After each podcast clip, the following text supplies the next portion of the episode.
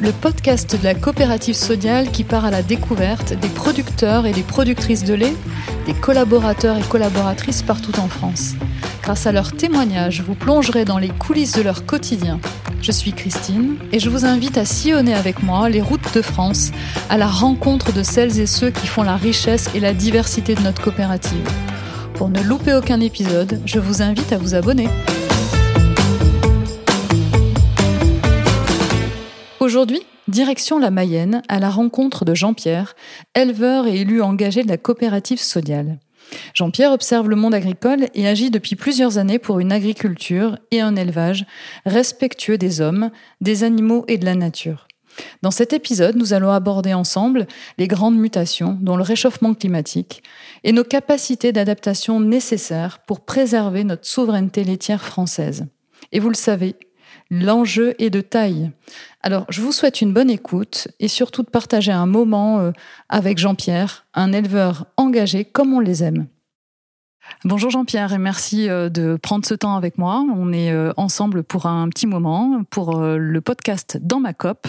Et si on a souhaité t'inviter, c'est parce qu'on avait envie que tu nous partages ton parcours, ton expérience, ta vision aussi sur l'environnement, parce que tu es très engagé dans la coopérative, mais aussi ton rôle dans, dans notre coopérative, puisque tu es un acteur engagé dans notre coopérative. Bonjour Christine, alors d'abord je suis content de t'accueillir sur l'exploitation. Alors euh, moi, euh, Jean-Pierre Faucon, 53 ans, euh, donc c'est vrai que je suis investi déjà depuis de nombreuses années au niveau de la coopérative, puisque c'est ce que je dis toujours en, souriant quand on est responsable sodial en étant mayennais, c'est qu'à un moment on a fait des choix dans notre vie, nos parents ont fait des choix, nos grands-parents ont fait des choix forts en voulant simplement s'investir jusqu'au bout d'une organisation économique comme Sodial. Avant, c'était moi, chez moi, c'était la CAM 53, la coopérative des agriculteurs de la Mayenne. Les choix qu'avaient pu faire mes parents, mes grands-parents ont voulu aller jusqu'au bout, euh, euh, très clairement, de, de ne pas être simplement des producteurs de minerais. Quand je dis ça, c'est que euh, nous, notre volonté, lorsqu'on est adhérent d'une coopérative, et c'est ça qui, qui nous différencie de d'autres entreprises, c'est qu'on a cette, cette volonté donc d'avoir cet acte de production de transformation et d'aller jusqu'au produit final. Et euh, comme tu l'as dit, Christine, euh, oui, je suis déjà, je suis déjà engagé depuis de, nombreuses années au niveau de la coopérative, puisque très rapidement, je me suis aperçu que si on voulait influer, euh, changer les choses, c'était quand même toujours plus intéressant de partir à l'intérieur d'une structure. Et euh, moi, je m'y suis tout de suite euh, bien senti puisque j'avais toujours eu la possibilité de m'exprimer euh, librement sur comment je voulais que soit la coopérative, comment je voulais que que que, reflète la, et, comprendre pourquoi la valorisation du lait était à ce niveau-là.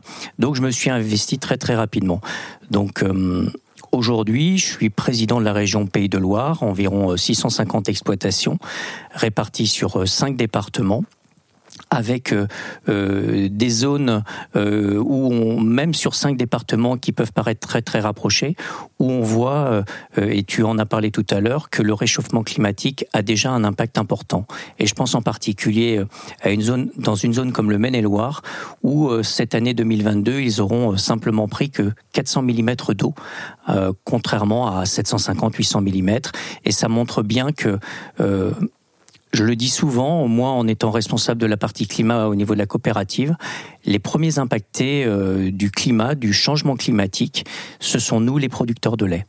Et, euh, c'est pour cette raison que je me battrai toujours auprès des miens, auprès des adhérents, pour faire comprendre que euh, on a toujours eu, euh, nous, agriculteurs, euh, des mutations que l'on a dû traverser au fil du temps.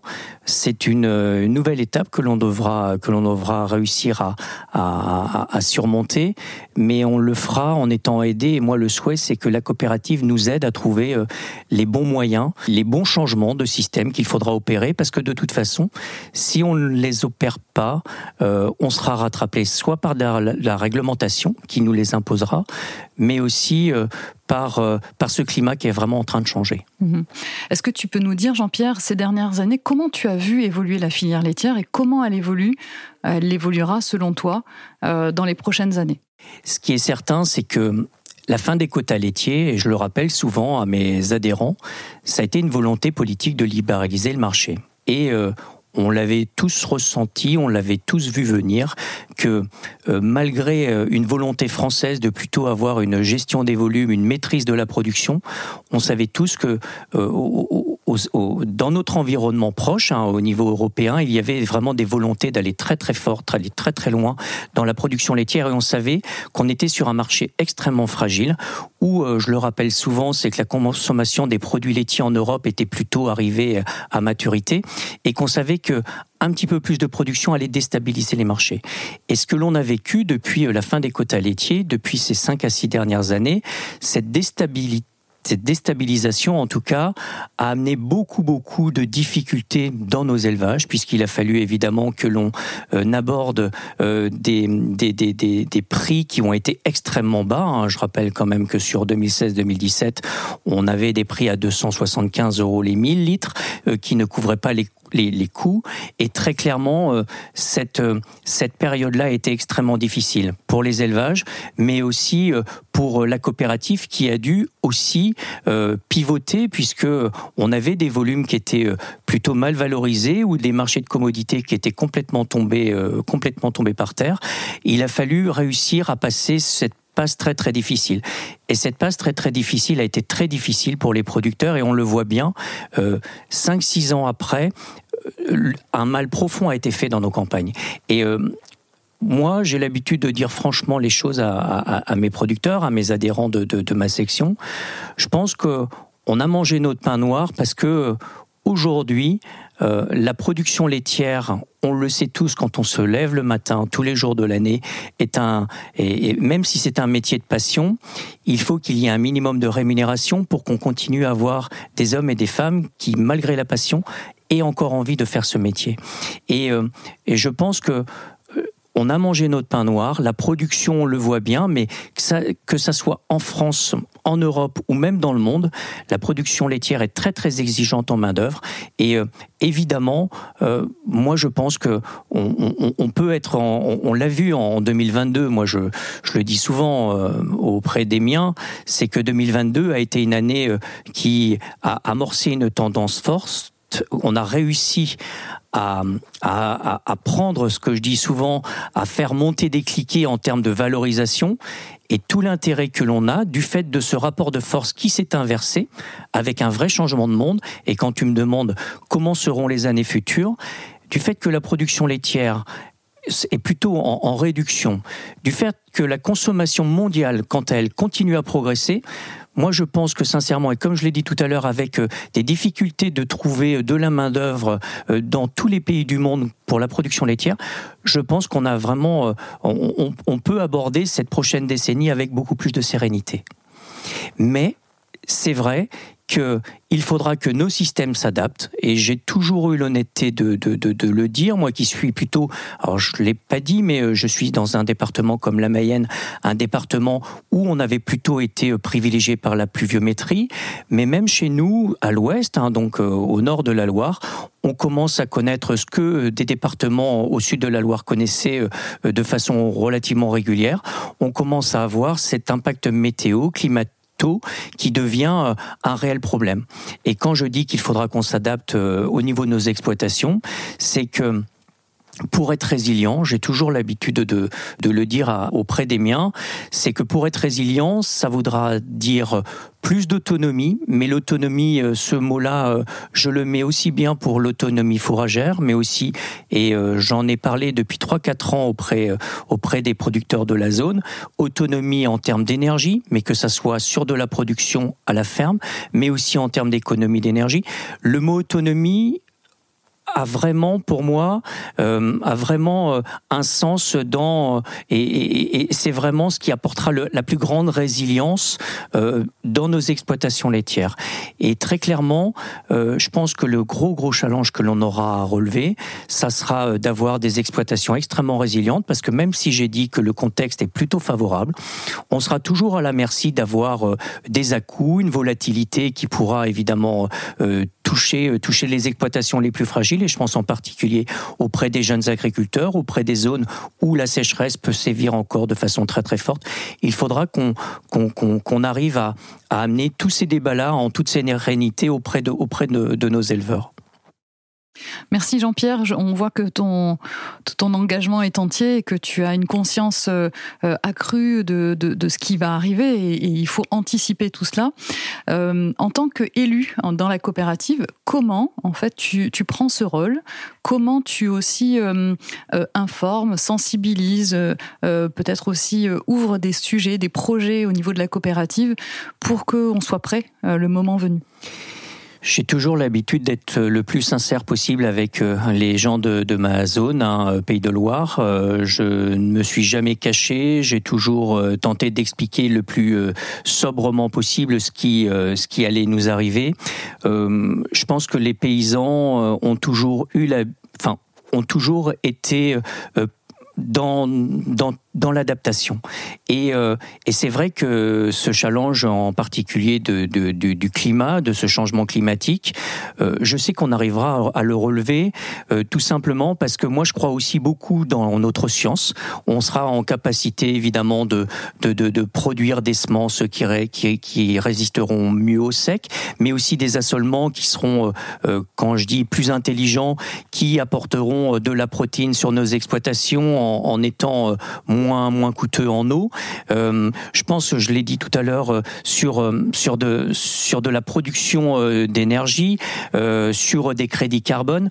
moi, je, je, prends toujours l'exemple. On le sait tous que on a la chance d'avoir des animaux que l'on aime, mais ils ont vraiment un gros gros défaut, c'est qu'ils sont de gros émetteurs de méthane.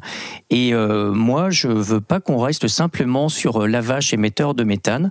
Il faut pas oublier que si on a des vaches, surtout dans nos zones où il y a beaucoup Il ne faut pas oublier que l'herbe, les pâturages, ce sont de fantastiques puits de, de, captation de, de, CO2. Et ça, il faudra aussi qu'on puisse le faire comprendre à l'ensemble. Alors les sociétaires, ils sont évidemment euh, très très euh, touché par rapport à cela, mais qu'on le fasse entendre aussi à l'ensemble de la société. Donc là, il y a un grand, à mon sens aussi un grand enjeu de, communication, c'est que ceux qui euh, dénigrent euh, ou, sans cesse sont en train de tirer sur l'élevage français, qui je le rappelle, l'élevage moyen en France est de 65-70 vaches laitières, donc euh, on est encore resté sur des systèmes d'exploitation de taille modeste, quoi, ne se rendent pas compte que si on met à mal cet élevage français qui qui en tout cas euh, permet l'aménagement des territoires, euh, permet à, évidemment à des familles de vivre de, leur métier. Euh, il faut il faut quand même bien bien comprendre l'intérêt de de l'élevage au, au détriment, au détriment du végétal qui, moi je le dis souvent, hein, dès qu'une exploitation laitière s'arrête et que l'on arrache les clôtures pour simplement faire des, des surfaces de céréales, il y a une part de territoire en France qui meurt, euh, qui meurt euh, un petit peu euh, et je pense que sincèrement, il faut bien comprendre et tous bien entendre le rôle primordial de l'élevage sur notre occupation du territoire. Oui, c'est une mission en fait que, que, porte la coopérative et que tu portes en tant qu'élu. Donc c'est tout tout à ton honneur hein, de, porter ces, messages-là qu'il va falloir euh, euh, déployer euh, au plus grand nombre. je sais que dans tes mandats aussi, tu animes un comité des parties prenantes. c'est assez nouveau. c'est une richesse extérieure qui vient nourrir l'intérieur. Comment tu, tu nous en parlerais de ce comité? Oui, alors c'est la première fois qu'on l'évoque. Donc ce comité des parties prenantes ou comité innovation et prospective que l'on a baptisé. Euh, voilà, c'est un c'est un comité où on s'est dit euh, avec euh, notre président Damien Lacombe, il faut que l'on se projette vraiment sur des échéances beaucoup plus lointaines parce qu'on est toujours rattrapé par le prix du lait au mois, le prix du lait au trimestre, et on sait qu'on a des enjeux qui sont extrêmement importants qui vont arriver dans les 5 à 10 ans. Et donc avec avec plusieurs de la coopérative, on s'est dit on va essayer de de, de, de se réunir avec plusieurs personnes 8 à 10 personnes qui sont plutôt voilà des experts dans leur domaine, dans l'industriel, dans, dans, dans, dans tout ce qui est mouvement de population, dans la grande distribution, parce que nous ne sommes pas des gens obtus, on veut aussi bien connaître pourquoi on peut avoir des difficultés avec des gens, des gens qui des fois ne veulent pas que du bien. on a aussi des gens qui sont proches des, des, des, des de l'environnement et toutes ces personnes-là, mais euh, toutes ces personnes-là nous apportent euh, une vision que lorsqu'on reste entre paysans, que même si on voit évidemment que euh, le monde est en train de bouger, que la mutation est en train de, d'avancer à très très grands pas, nous permettent de nous permettent de, prendre conscience que cette mutation est en marche et qu'il faut qu'on prenne évidemment euh, les bonnes orientations stratégiques. Et c'est pour ça aussi que euh, ces, experts, je peux en citer juste un, et, et, je sais que les autres m'en tiendront par rigueur, mais quand on a la chance d'avoir autour de cette euh, deux fois par an euh, une personne comme Louis Gallois, euh, que je pense que tout le monde peut connaître. Et pour les plus jeunes, ils vont sur Wikipédia, ils vont voir évidemment le pédigré de cet homme-là, qui évidemment par sa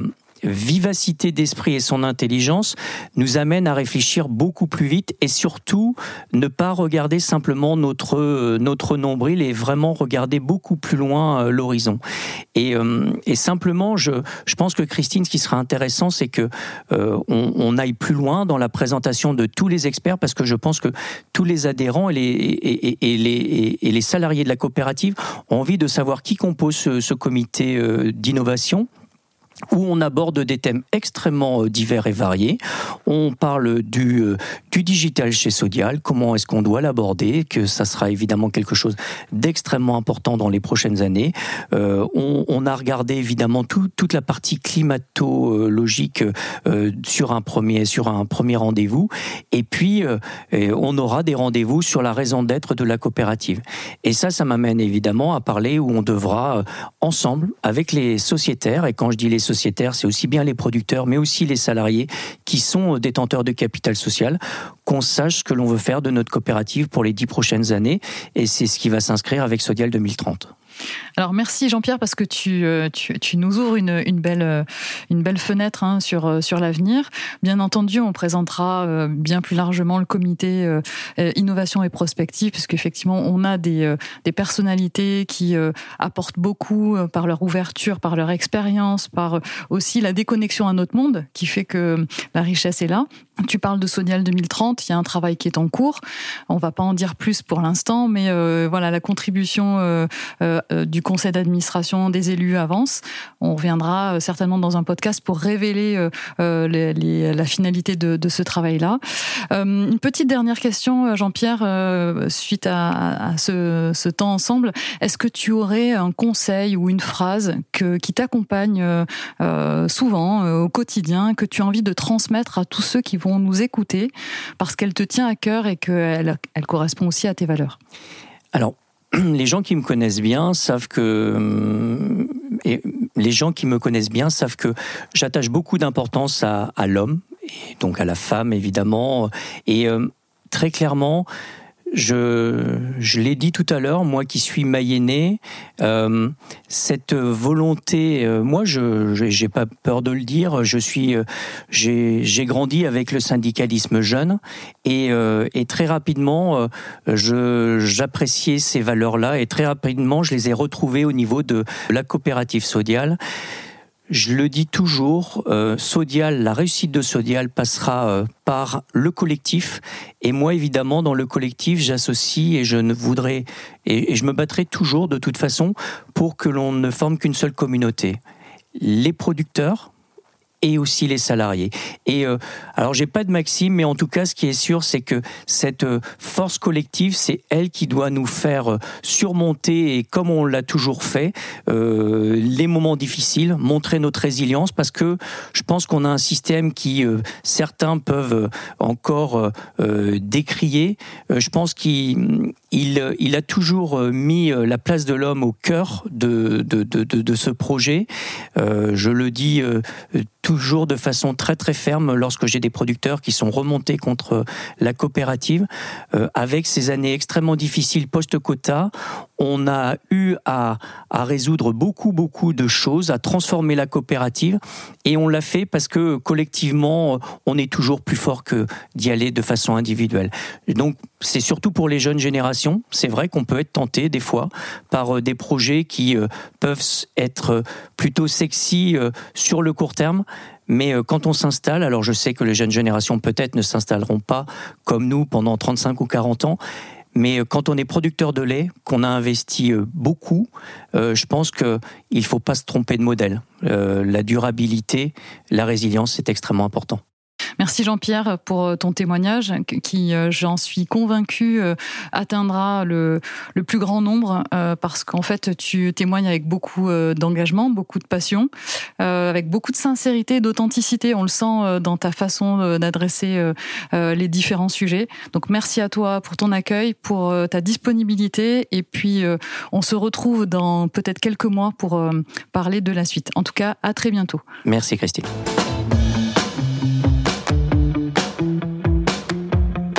Cet épisode est terminé, mais retrouvez-nous sur votre plateforme d'écoute préférée pour découvrir d'autres témoignages. N'oubliez pas de vous abonner au podcast et de lui laisser des étoiles et un commentaire si vous en appréciez l'écoute.